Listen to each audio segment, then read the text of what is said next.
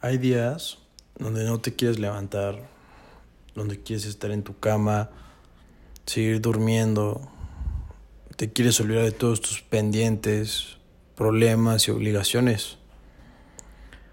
Créeme que a veces es más fácil no levantarse, pero a largo plazo te vas a arrepentir de no levantarte esos días donde se te pegaron las cobijas.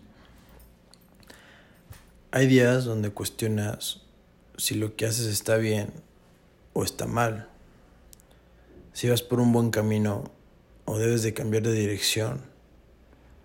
Pero esa respuesta solo la tienes tú. Pregúntate si lo que estás haciendo te va a llevar a donde quieres o solo te está desviando de tus metas. Muchas veces hacemos cosas que se nos atraviesan y cuando te das cuenta Solo te estás alejando de tus metas y de tus objetivos. Siempre debes de enfocarte en tus metas y no olvidar por qué las haces. Siempre que tu por qué sea más grande, créeme que no habrá nada que te detenga. Levántate, por más flojera que tengas, por más frío que esté haciendo allá afuera. La zona de confort siempre será mejor en ese momento. Pero lo único que hace es que pase el tiempo y tú sigas en el mismo lugar. Créeme que mañana verás que todo valió la pena. Esas veces donde ya no podías y tú seguiste adelante, todas esas veces que madrugaste para que te alcanzara el día, porque a veces las horas faltan.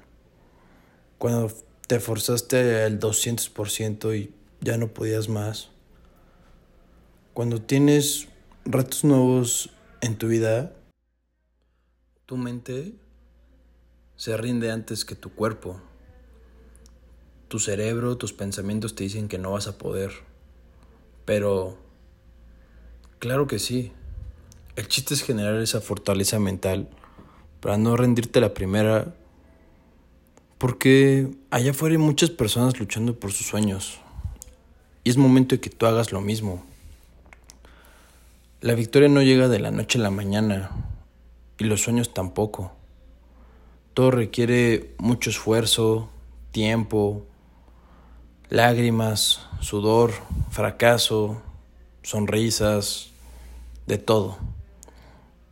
Pero créeme que cuando llegues a ese lugar donde tanto esperas, vas a disfrutar como nunca, porque solo tú sabrás todos los sacrificios que hiciste para llegar ahí. Aquí la pregunta es si estás dispuesto a pagar el precio para llegar a tus objetivos y sueños.